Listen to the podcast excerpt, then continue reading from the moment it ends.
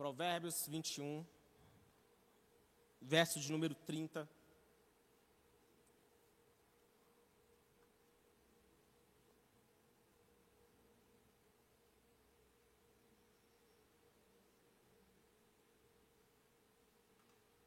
Diz assim: Não há sabedoria alguma, nem discernimento algum, nem plano algum que possa opor-se ao Senhor.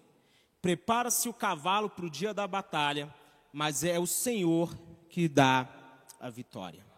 Amém? Só esse versículo. E Deus me deu essa palavra já tem uns dias, e eu sempre faço essa reflexão, e a gente tem que fazer na realidade, que nós fazemos muitos planos, sim ou não? Quantos fazem planos aqui? Nós sonhamos, nós planejamos, nós sonhamos em comprar a nossa casa, nós sonhamos em ter um emprego bom, nós sonhamos em ter bons relacionamentos. Quem casa em algum momento passa a sonhar em ter filhos. Isso faz parte do repertório da vida. E eu pergunto para você, quantos planos você fez ao longo do ano de 2020? Quantos planos você fez ao longo do ano de 2021? Pergunto, quantos planos você adiou por causa da pandemia? Quantas coisas você deixou de fazer porque apareceu algo que pegou o mundo de surpresa? Como eu disse, nós fazemos planos, mas nós temos que lidar com os imprevistos, com as surpresas, com as coisas inesperadas, com as situações inesperadas. No próprio capítulo 21 de Provérbios diz assim que todos os caminhos do homem parecem justos, mas o Senhor pesa o coração. O que, que, ele está dizendo aqui? Você pode até fazer muitos planos, ter muitas ideias, muitos objetivos, mas Deus está sempre pesando as suas motivações, aquilo que está no seu coração, as suas intenções. Contudo, mesmo com as dificuldades que nós enfrentamos, a verdade é que nós precisamos continuar fazendo planos. Fale isso para o seu irmão, continue fazendo planos. Continue sonhando, continue projetando, continue olhando para frente, como está escrito lá no livro de Isaías, que o homem nobre faz planos nobres e por sua nobreza ele vai prosperar. Então, querido, continue sonhando, continue projetando, ainda que você tenha tido frustrações, ainda que tenham tido sonhos que você não conseguiu realizar, continue planejando, continue sonhando. E nós devemos edificar os nossos planos, e esse aqui é o ponto crucial dessa mensagem, que nós devemos edificar os nossos planos sobre Cristo. Nós devemos ter um fundamento, e o fundamento deve ser essa verdade de quem Deus é. A verdade é que os nossos planos devem ter um ponto de apoio sólido. E eu pergunto, em que, que você tem se apoiado? Em que você tem se baseado? Para que, onde você tem apoiado os seus sonhos? A Bíblia, o texto que nós lemos fala que não há sabedoria alguma, não há discernimento algum, nada pode se opor ao nosso Senhor, nada pode se opor a Deus. Então, se você quer ver os seus planos avançando, primeiro tenha Ele como seu fundamento, tenha Ele como a sua base. Mas muitas vezes nós temos uma sabedoria humana, e falar de sabedoria, isso aqui poderia ser uma pregação só sobre esse tema. A sabedoria humana, lá no livro de Tiago, diz assim: quem é sábio e tem entendimento entre vocês? Que o demonstre por seu bom procedimento, mediante obras praticadas com a humildade que provém da sabedoria. Contudo, se você abriga no coração inveja amarga e ambição egoísta, olha que texto pesado. Se você tem no seu coração inveja amarga e ambição egoísta, não se glorie disso, nem negue a verdade. Esse tipo de sabedoria não vem do céu, é terrena. Não é espiritual, é demoníaca. A sabedoria humana, ela busca o seu próprio fim. Há muitas pessoas apoiadas em sabedoria humana. E o texto que nós lemos fala o quê? Que essa sabedoria, ela não pode se opor ao Senhor.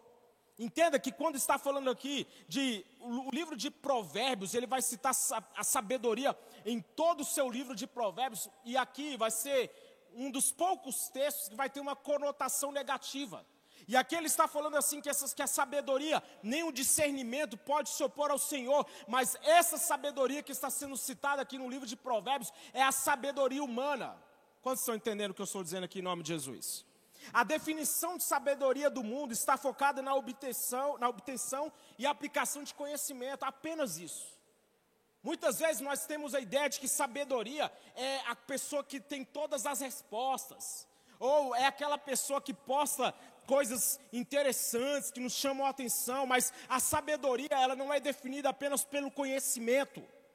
A Bíblia vai dizer que nós temos a responsabilidade como igreja de apresentar ao mundo a multiforme sabedoria de Deus. Fala assim, uau. A nossa responsabilidade é apresentar ao mundo não uma sabedoria humana, mas a sabedoria que vem do alto. A sabedoria que a Bíblia vai chamar de pura, de pacífica.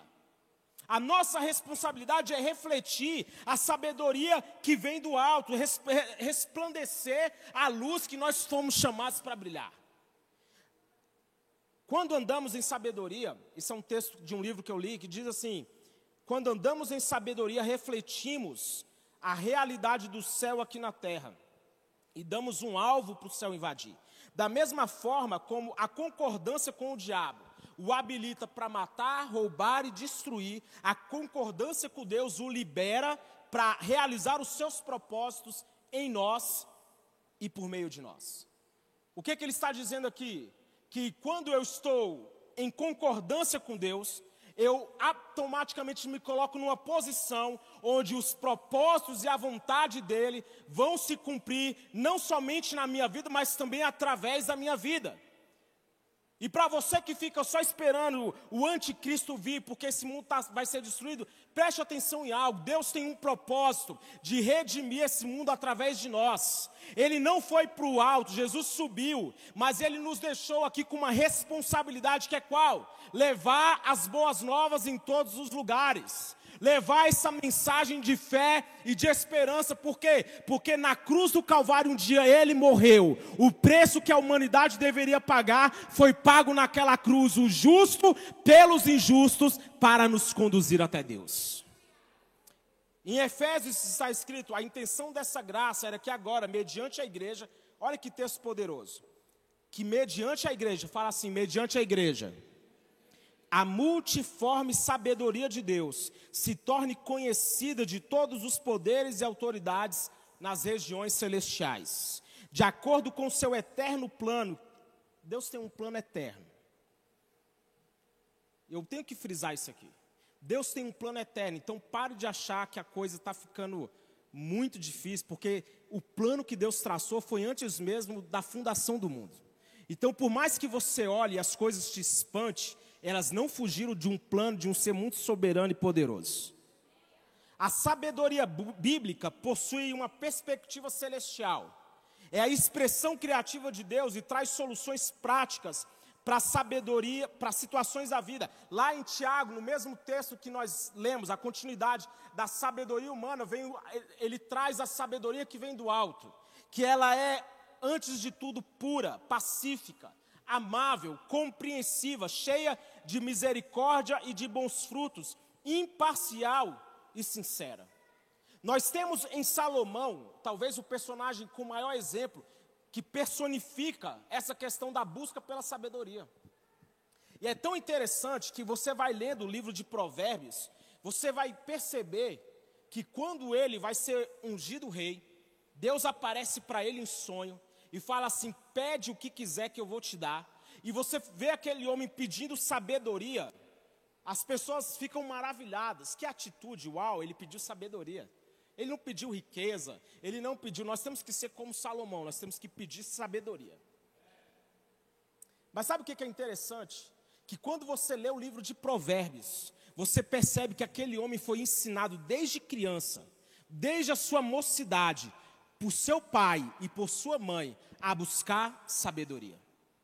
Ele começa, ele lê, ele vai dizendo assim: quando eu ainda era jovem, meu pai já me dizia: busca sabedoria, procure obter entendimento. Não, a, a mãe dele falava: não se esqueça das minhas palavras, nem se afaste delas. Não abandone a sabedoria, ela o protegerá. Então nós vemos que Salomão foi ensinado, instruído, guiado para buscar isso. E eu faço uma ênfase para quem é pai aqui: ensine seu filho a buscar as coisas corretas. Ensine seu filho não apenas a, a ser o popular ou qualquer coisa do gênero, ensine ele a buscar os valores eternos, os valores celestiais. Foi isso que Salomão aprendeu. Uma frase de Bill Johnson vai dizer que sabedoria é um fruto relacional. E tem um texto em Tiago que ele é muito poderoso, que diz assim: que se alguém tem falta de sabedoria, peça a Deus, que a todos dará livremente e de boa vontade, peça, porém, com fé, sem duvidar, porque todo aquele que duvida é semelhante à onda do mar agitado de um lado para o outro. Não julgue tal homem que de Deus receberá alguma coisa, porque tem ânimo dobre porque é dividido em todos os seus pensamentos, tem a mente dividida, é instável. Ei, eu quero dizer que Deus vai te dar sabedoria. Deus vai te dar, sabe o que, que Deus deu para Salomão? Um coração que sabia ouvir. E é isso que Deus vai nos dar: sabedoria. Ei, para você lidar com a sua família, Deus vai te dar sabedoria. O que nós precisamos buscar nesses dias é sabedoria, é saber ter um coração voltado para Deus. Essa questão que Bill Johnson traz, que sabedoria é um fruto relacional, é muito poderoso. Porque ele está dizendo assim que a sabedoria ela está totalmente ligada ao meu relacionamento com Deus. Não é, como eu disse, uma questão de conhecimento. A sabedoria humana, ela busca basicamente isso, conhecimento. Mas a sabedoria que vem do alto, ela é fruto de alguém que está alinhado com o céu. Em Provérbios 3 diz assim: confie no Senhor de todo o seu coração e não se apoie no seu próprio entendimento. Reconheça o Senhor em todos os seus caminhos e Ele vai endireitar as suas veredas. Confiar no Senhor. Há pessoas que confiam em Deus para cuidar de seus filhos, mas ela não confia em Deus para cuidar das finanças. É muito comum você ver pessoas que elas buscam a Deus para resolver os problemas conjugais deles.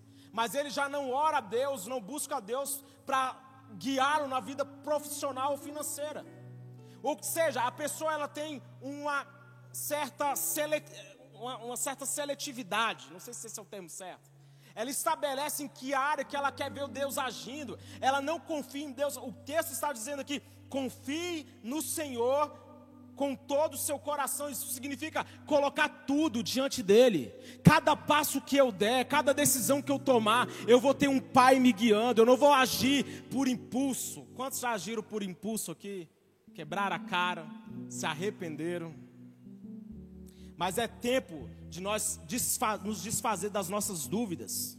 É tempo de nós vencermos as nossas inconstâncias.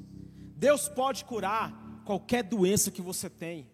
Deus pode fazer qualquer coisa na sua vida mudar. Deus pode transformar qualquer cenário. Não importa se você fala assim, pastor, por causa dessa pandemia o meu negócio está falindo, eu estou quebrando. Pastor, por causa do que aconteceu nessa pandemia, a minha família está destruída. Ei, eu vim dizer para você hoje aqui que não importa o que você passou, não importa o que você está vivendo, confie no Senhor, entregue a Ele. Sabe por quê? Porque Ele está cuidando de você nos dias bons bons, nos dias maus, nos dias de abundância, nos dias de, de escassez, qualquer que seja o momento ou a situação, Deus está cuidando de nós.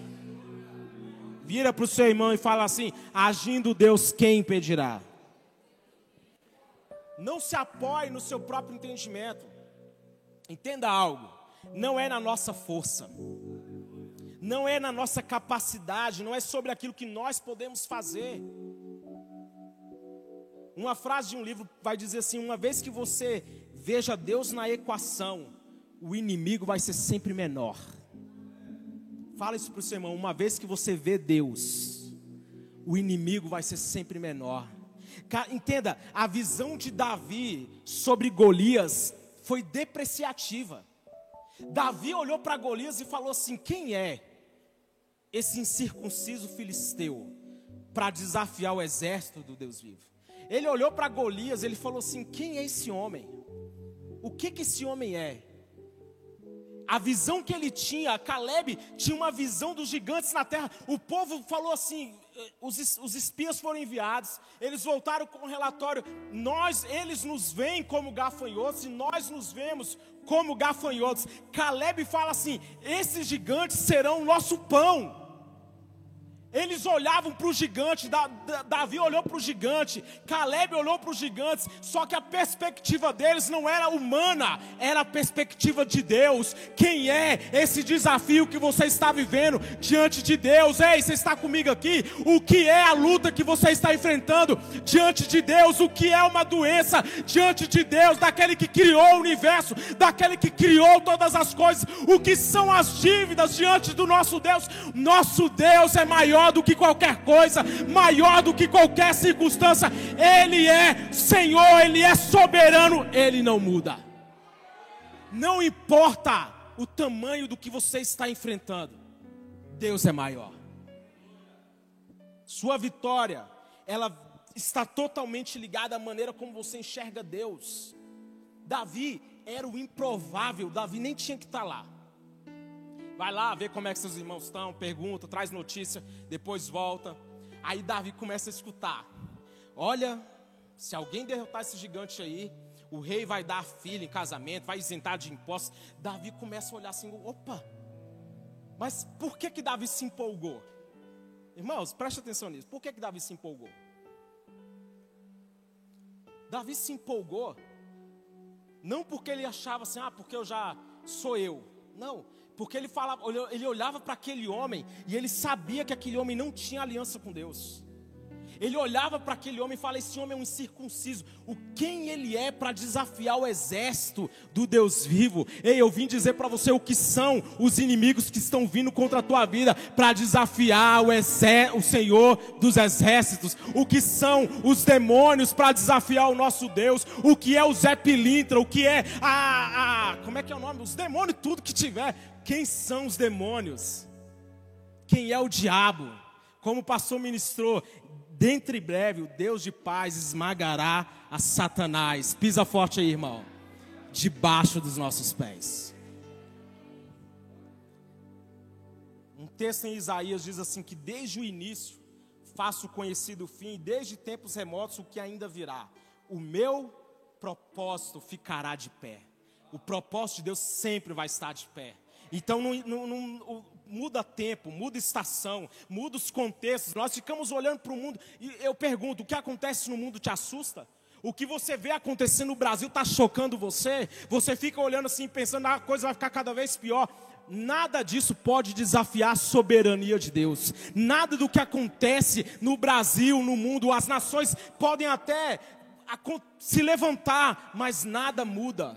Nada pode se opor a sabedoria de Deus. Uma frase do Jack Taylor vai dizer assim: que Deus é tão seguro de sua soberania que ele não tem medo de não parecer soberano. Deus ele é seguro. O texto que nós lemos, o versículo 31 diz assim: Prepara-se o cavalo para o dia da batalha, mas o Senhor é que dá a vitória. Ei, é tempo de se preparar. O problema é que muitos de nós Vivemos num estado de passividade e chamamos isso de fé. As pessoas elas ficam assim, vivendo a vida, deixando, como diz a música, deixa a vida me levar, a vida leva eu. Fazemos pouco, lutamos pouco, tentamos pouco, batalhamos pouco, e quando as coisas não dão, não dão certo, o que, é que nós fazemos? Questionamos a nossa fé. Mas fé não é uma roleta russa. Fé não é você ir lá na casa lotérica e fazer como diz a fezinha, né? Quantos já fizeram a fezinha na vida? Quem nunca fez, né? Quando a Mega Sena tá lá com aqueles números, você faz. Não, ah, pastor, eu não jogo. Você já jogou. Quem nunca jogou na Mega Sena, levanta a mão. Não, levanta não. Eu já joguei, irmão. Eu vou falar, o fundo do poço é quando você joga e ainda ora. Joga ainda a hora, Senhor, eu vou te dar o dízimo, eu vou ajudar os pobres, né? Joga ainda faz uns votos ainda, amém, né? Mas fé não é roleta russa. Se ganhar, dá o dízimo. Então, né? Fé não é isso. Fé não é você ficar tentando a sorte ou esperando que algo aconteça. Na verdade, a fé, ela tem que te impulsionar. É a certeza do que se espera e a convicção daquilo que não se vê. Então eu pergunto, você já tá, você não pode estar tá vendo ainda pronto mas, mas você já tem que estar tá visualizando. Fala assim: vai acontecer, vai dar certo. Eu vou trabalhar, eu vou tentar, eu vou me esforçar, eu vou plantar, como está escrito lá em Eclesiastes. Planta a, pela manhã a tua semente, e mesmo ao entardecer, não deixe as suas mãos ficarem à toa. E eu digo para você: preguiçoso vai ter com a formiga. Resumindo, trabalhe se esforce. Tem coisas que as pessoas ficam esperando na passividade. Pastor, eu estou esperando que eu estou orando todos os dias para o meu casamento melhorar, porque eu estou vendo que a coisa não está dando certo, o casamento está indo de mal a pior. Aí fica orando, mas aí ele continua sendo um marido desleixado, ele continua sendo alguém que não ajuda a esposa, ele continua sendo alguém grosso com ela, ele continua fazendo tudo que não deveria. Está trabalhando numa empresa as coisas não estão bem, não faz nada diferente, não, não age de maneira diferente, não tem uma nova postura, aí está achando que algo vai mudar, fala assim: não, nada vai mudar. As coisas elas acontecem quando há um esforço, quando há uma dedicação. A Bíblia está, está dizendo que prepara o cavalo para o dia da batalha, ainda que tenha batalhas que você não vai precisar lutar. Ei, eu profetizo isso: tem batalhas que você não vai precisar lutar. Mas fala assim: o meu cavalo vai estar pronto. Só o pastor que falou, e só fala de novo: meu cavalo vai estar pronto. Grandes feitos são realizados por, por, por indivíduos cujo pensamento atua numa só direção que tudo utilizam como matéria-prima, que observam com zelo a vida dos outros e que em tudo, toda parte, enxergam modelos e estímulos que jamais se cansam de combinar com os meios que dispõem. É, esse livro está dizendo aqui basicamente o que? Tenha modelos, tenha inspirações. Tem alguém que você se inspira? Se você é um empresário, você tem que ter alguém que é um referencial. A, a, a gente está tendo uma época tão interessante que agora a briga não é mais só um campo, o campo tecnológico está tão avançado que agora a gente está com empresas fazendo a briga agora para corrida espacial. Tem três empresas aí que a briga está grande. Ou seja, tem pessoas que são modelos, que são referenciais. Não fiquem olhando assim achando é impossível para mim. O problema é esse, é como a pequenez muitas vezes que nós pensamos. Preparar o cavalo para o dia da batalha é dizer o seguinte: eu tenho uma batalha para lutar. E eu pergunto, qual é a sua? Muitas vezes o que está nos faltando é uma batalha para lutar. Tem gente que está esperando 20, acabar 2021. Tem gente que está esperando o próximo ano. Pastor, ano que vem as coisas vão começar a dar certo. Ano que vem eu vou começar a fazer dieta. Ano que vem eu vou começar a ir para, eu vou começar a ir para academia ano que vem eu vou começar minha faculdade, ano que vem eu vou começar. Fala para o seu irmão, comece agora. Há coisas que somente acontecerão no nosso movimento. É quando há uma disposição, quando há um desejo de fazer acontecer.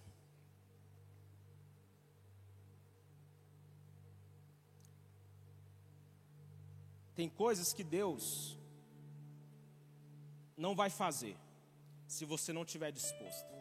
Tem coisas onde Deus não vai colocar a mão dele se você não estiver ali agindo ativamente. Não adianta, o pastor disse aqui, ficar orando. Nós, o clamor é poderoso. O clamor destrava coisas espirituais que você não tem ideia. Mas tem coisas, amigo, que você só vai conquistar quando você colocar a roupinha arrumadinha, ter coragem e chamar a menina para sair. Casamento só vai acontecer assim. Quem está solteiro? Chama a menina para sair. É isso aí. Vai dar certo. Eu quero concluir. Jó era um homem que a Bíblia define ele da seguinte maneira: homem justo, íntegro, e que se desviava do mal. Essa era basicamente a, a definição de quem era Jó. Mas sabe o que a Bíblia vai dizer? Perdeu tudo. Perdeu os filhos, perdeu a saúde, perdeu os bens. Jó foi um homem que viveu, ele chegou literalmente no fundo do poço. Tudo que era de ruim, que um homem poderia viver, Jó viveu. Mas ele termina o seu livro dizendo assim: Sei que podes fazer todas as coisas, e nenhum dos teus planos pode ser frustrado. Tu perguntaste: quem é esse que obscurece o meu conselho sem conhecimento? Certo é que eu falei coisas que eu não entendia, coisas tão maravilhosas que eu não poderia saber. Tu disseste: agora escuta e eu falarei. Vou fazer-lhe perguntas e você me responderá. Ele termina dizendo: Os meus ouvidos tinham ouvido ao teu respeito, mas agora os meus olhos te veem. Eu me menosprezo a mim mesmo e me arrependo no pó e na cinza. Jó, como eu disse, foi um homem que chegou no fundo do poço, mas foi um homem que no final dos seus, dos seus dias, a Bíblia vai falar que ele recebeu em dobro tudo que ele tinha perdido. Tudo que ele havia perdido foi restituído, mas ele faz essa declaração dizendo: Eu sei que o Senhor pode todas as coisas e nenhum dos teus planos podem ser frustrados. Sabe qual é a verdade desse texto para você e para mim? Que tudo aquilo que Deus tem a nosso respeito não pode ser alterado. Ele pode fazer todas as coisas e os planos de Deus não são frustrados porque o diabo está agindo.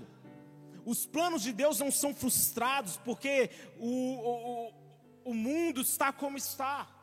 Tudo que nós, como eu disse, o plano é eterno. E o plano não tem no centro você ou eu. O plano é tão perfeito que ele foi centrado no próprio Deus que se fez carne, habitou no nosso meio e vimos a sua glória como a glória do unigênito do Pai. O plano foi traçado e ele escolheu em Jesus cumprir esse plano.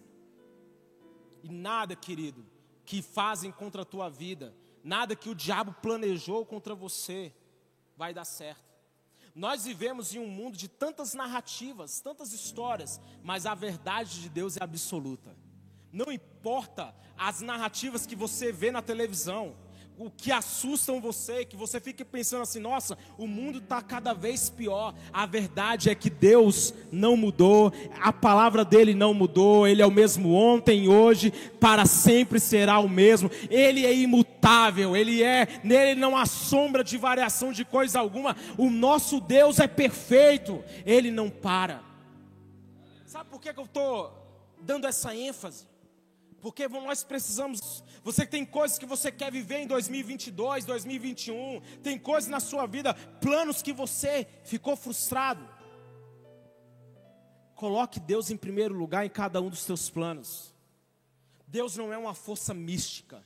Comece a fazer planos e pedir, Senhor, eu quero que os meus sonhos, os meus planos estejam alinhados com aquilo que o Senhor tem para minha vida. A doença não é maior do que Deus. A, a, a, dívida não é maior do que Deus. Os seus problemas não são maiores do que Deus. Nada do que você está vivendo pega Deus de surpresa. Deus não está olhando para a sua vida, assistindo lá do alto e olhando e falando assim: é, por essa eu não esperava.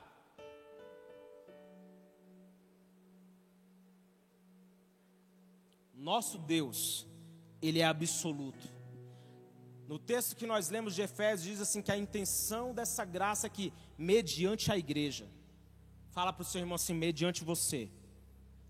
Fala assim: é, mediante você.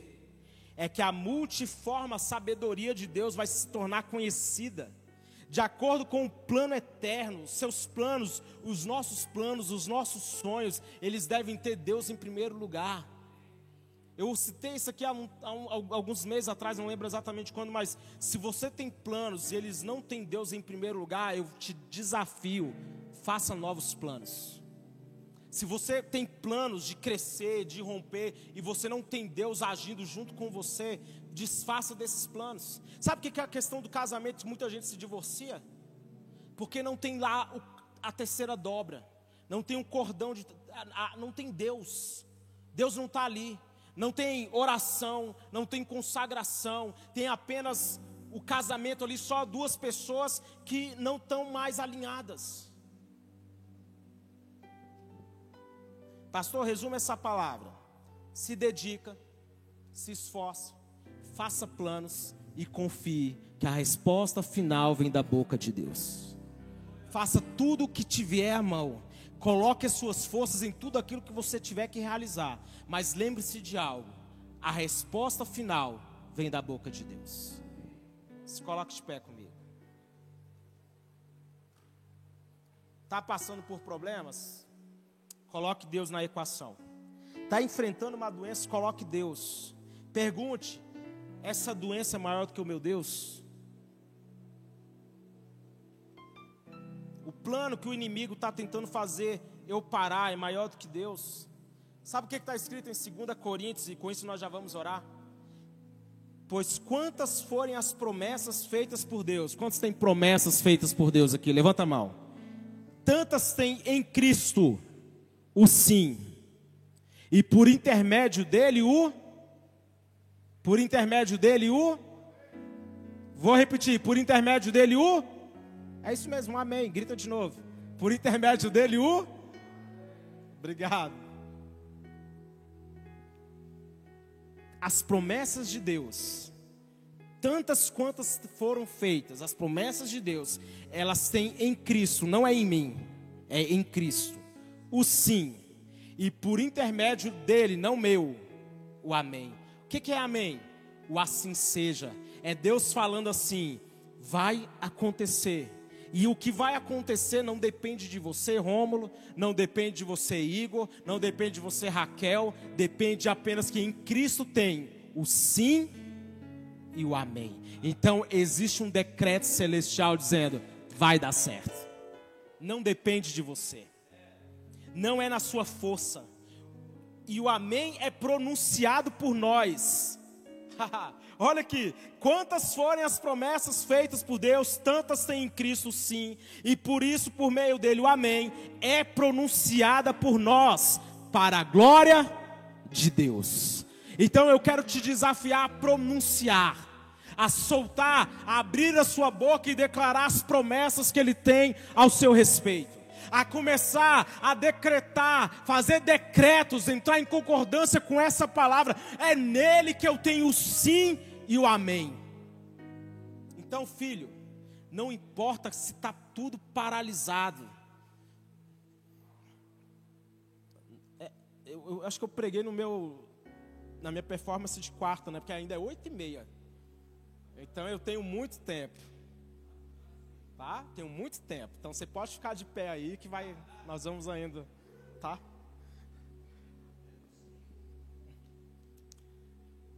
eu vivi um 2020, eu vou, vou ser rápido. 2019 foi um ano assim de aperto. Eu recebi uns amigos lá na minha casa, quando eu morava, eu, eu sou meio que um nômade, né? Eu morava lá em Taguatinga Sul, eu recebi, acho que foi a Raquel e o Gui. Eles foram lá na minha casa. E 2019 foi um ano tão complicado, porque nós estávamos nós tínhamos tomado uma decisão de ficar os dois full time, eu já contei isso aqui, mas eu vou ser breve, full time na empresa, os dois, eu e a Lígia, nós ficaríamos focados na empresa, e foi uma época que mal pagava o aluguel, nosso, os nossos honorários mal pagavam o aluguel. E veio 2020, e quem foi pego de surpresa com a pandemia aqui em março? Quantos foram pegos de surpresa? Quantos ficaram chocados quando começou a fechar tudo? Lockdown, fecha tudo, aí você pensou assim, não, esse negócio vai acabar mês que vem. Não é possível, três meses tudo vai estar o normal. Se arrastou por um ano. Entrou 2021 e nós ainda com esse negócio de lockdown, alguns, algumas cidades ainda com lockdown, ainda que a gente sabe que as coisas ainda não estão engrenadas ainda como deveriam estar. Mas apesar de tudo isso que aconteceu em 2020, eu particularmente, dentro do meu ramo de trabalho, tive um crescimento exponencial. E eu não esperava por isso. Porque tem coisas que não dependem de nós. A gente, agora pergunta, vocês trabalhavam muito? Trabalhávamos. E ainda trabalhamos muito, graças a Deus. Nós continuamos trabalhando, nós continuamos tentando, e à medida que nós estávamos nos esforçando, nós víamos claramente a mão de Deus dizendo: Eu vou estar abençoando, eu vou estar confirmando. Uma pessoa liberou uma palavra profética para a Lígia, falou que ela estava vendo ela recebendo uma quantia alta todo mês, e acredite, essas coisas estão começando a ser uma realidade. E não é por causa de nós, é por causa das promessas de um Deus que não muda que a palavra dele vai se cumprir, que a palavra dele é a verdade, a verdade sobre você não é o que as pessoas dizem. Sabe por quê? Porque as pessoas podem ter muitas opiniões sobre você, mas não são as opiniões das pessoas sobre você que define o propósito que Deus tem na sua vida. Então acredite, se apodere das promessas. E se a sua vida não está 100% ainda, se você tem desafios que são maiores que você, faça como Davi. Eu tenho Deus na equação. Quem é esse incircunciso para desafiar o exército, o Senhor dos exércitos?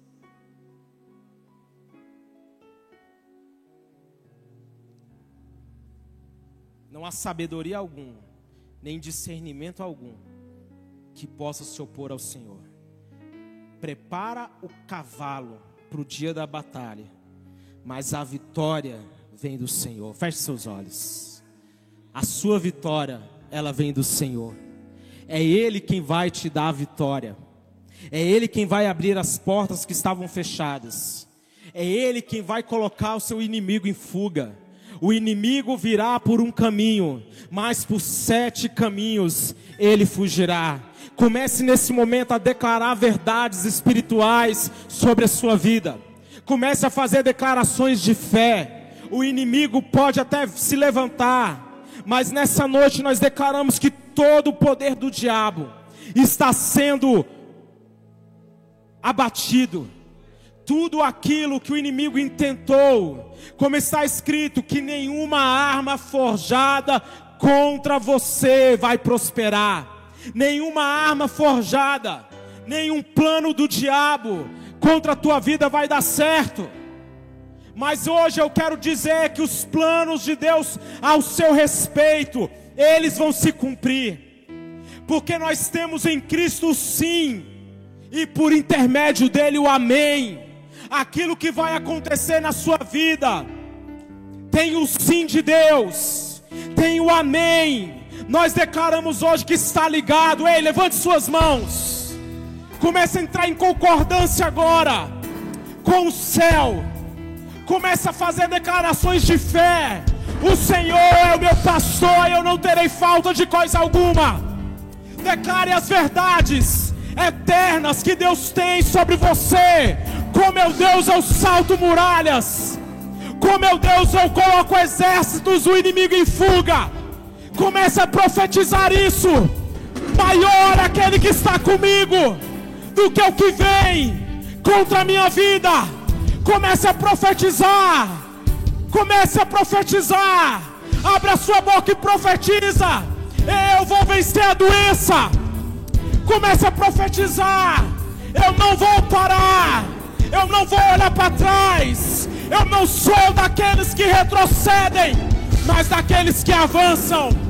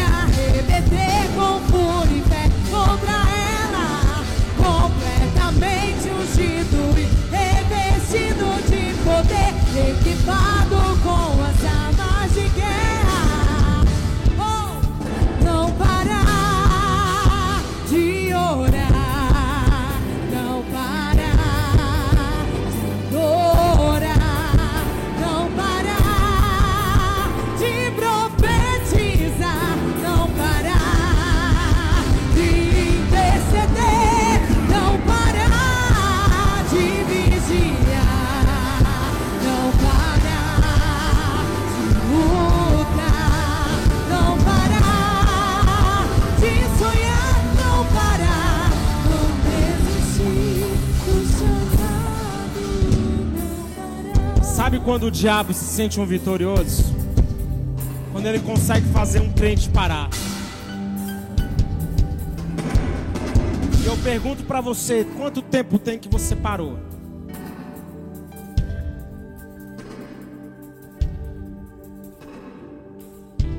E as declarações é, pastor, ah, eu não aguento mais. Irmãos, olha, tem coisas na nossa vida que, como eu disse, elas só vão acontecer no nosso movimento.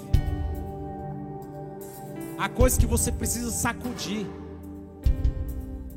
Há coisas que você precisa sacudir. É aquela decisão brusca. Talvez o que você precisa seja isso, uma mudança brusca das suas atitudes.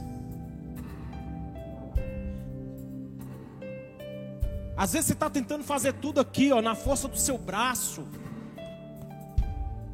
na força do seu braço, confiando só no seu intelecto. E o resultado disso, por vezes, pode ser a frustração, a decepção. Mas a Bíblia diz que aqueles que confiam no Senhor são como os montes de Sião, que não se abalam, mas que permanecem para sempre. Ei, comece a entregar ao Senhor. Fala assim: Senhor, eu te entrego. Eu te entrego. Eu vou agir, eu vou me mover, mas debaixo da tua palavra. Eu não vou agir por impulso. Não são as minhas emoções que vão guiar os meus passos. Não são as minhas as minhas limitações que vão me impedir. Quantas são as dificuldades que enfrentamos? Quantas dificuldades não, não, não estão nos aguardando? Porque acredite, no geral, o cenário que nós vivemos hoje no Brasil, no geral, não vai melhorar de repente. Não vai ser assim do dia para a noite, mas eu te, deixa eu te contar uma verdade bíblica. Isaac prosperou em um ano de crise. No ano da seca, todo mundo sem condições, aquele homem estava colhendo a cem por um. Ô oh, irmão, quem fez isso foi Deus. Eu não estou citando aqui a minha vida, eu estou falando da Bíblia para você. Sabe quem fez aquele homem colher a 100 por um em um ano de crise? Deus. Sabe quem pode fazer você prosperar em um ano de crise? Deus. Sabe quem pode fazer você avançar, mesmo com tudo contrário? Deus. Sabe quem pode fazer a sua vida dar certo? Deus. Sabe quem pode abrir as portas? Deus sabe quem pode fazer acontecer. É Ele.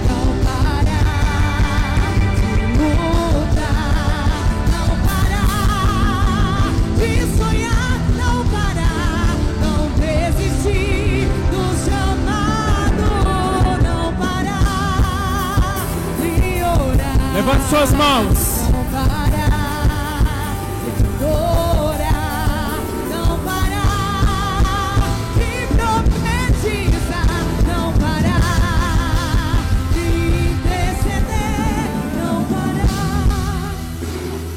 Levante suas mãos e fala assim: vai dar certo. Fala com fé assim: vai dar certo. Fala assim: Deus está na equação. Fala assim: Deus vai fazer dar certo. Deus vai agir. Deus vai fazer dar certo. Deus vai fazer dar certo. Ei, seu casamento, Deus vai fazer dar certo. Sua vida profissional, financeira, Deus vai fazer dar certo. Deus vai te fazer avançar. Deus vai te fazer crescer, romper, avançar. O seu casamento vai ser abençoado. Sua casa vai ser abençoada. Seu trabalho vai ser abençoado. Deus vai fazer dar certo. Ele vai agir. Ele vai fazer que tudo coopere para o seu bem. Dê uma forte salva de palmas a Ele.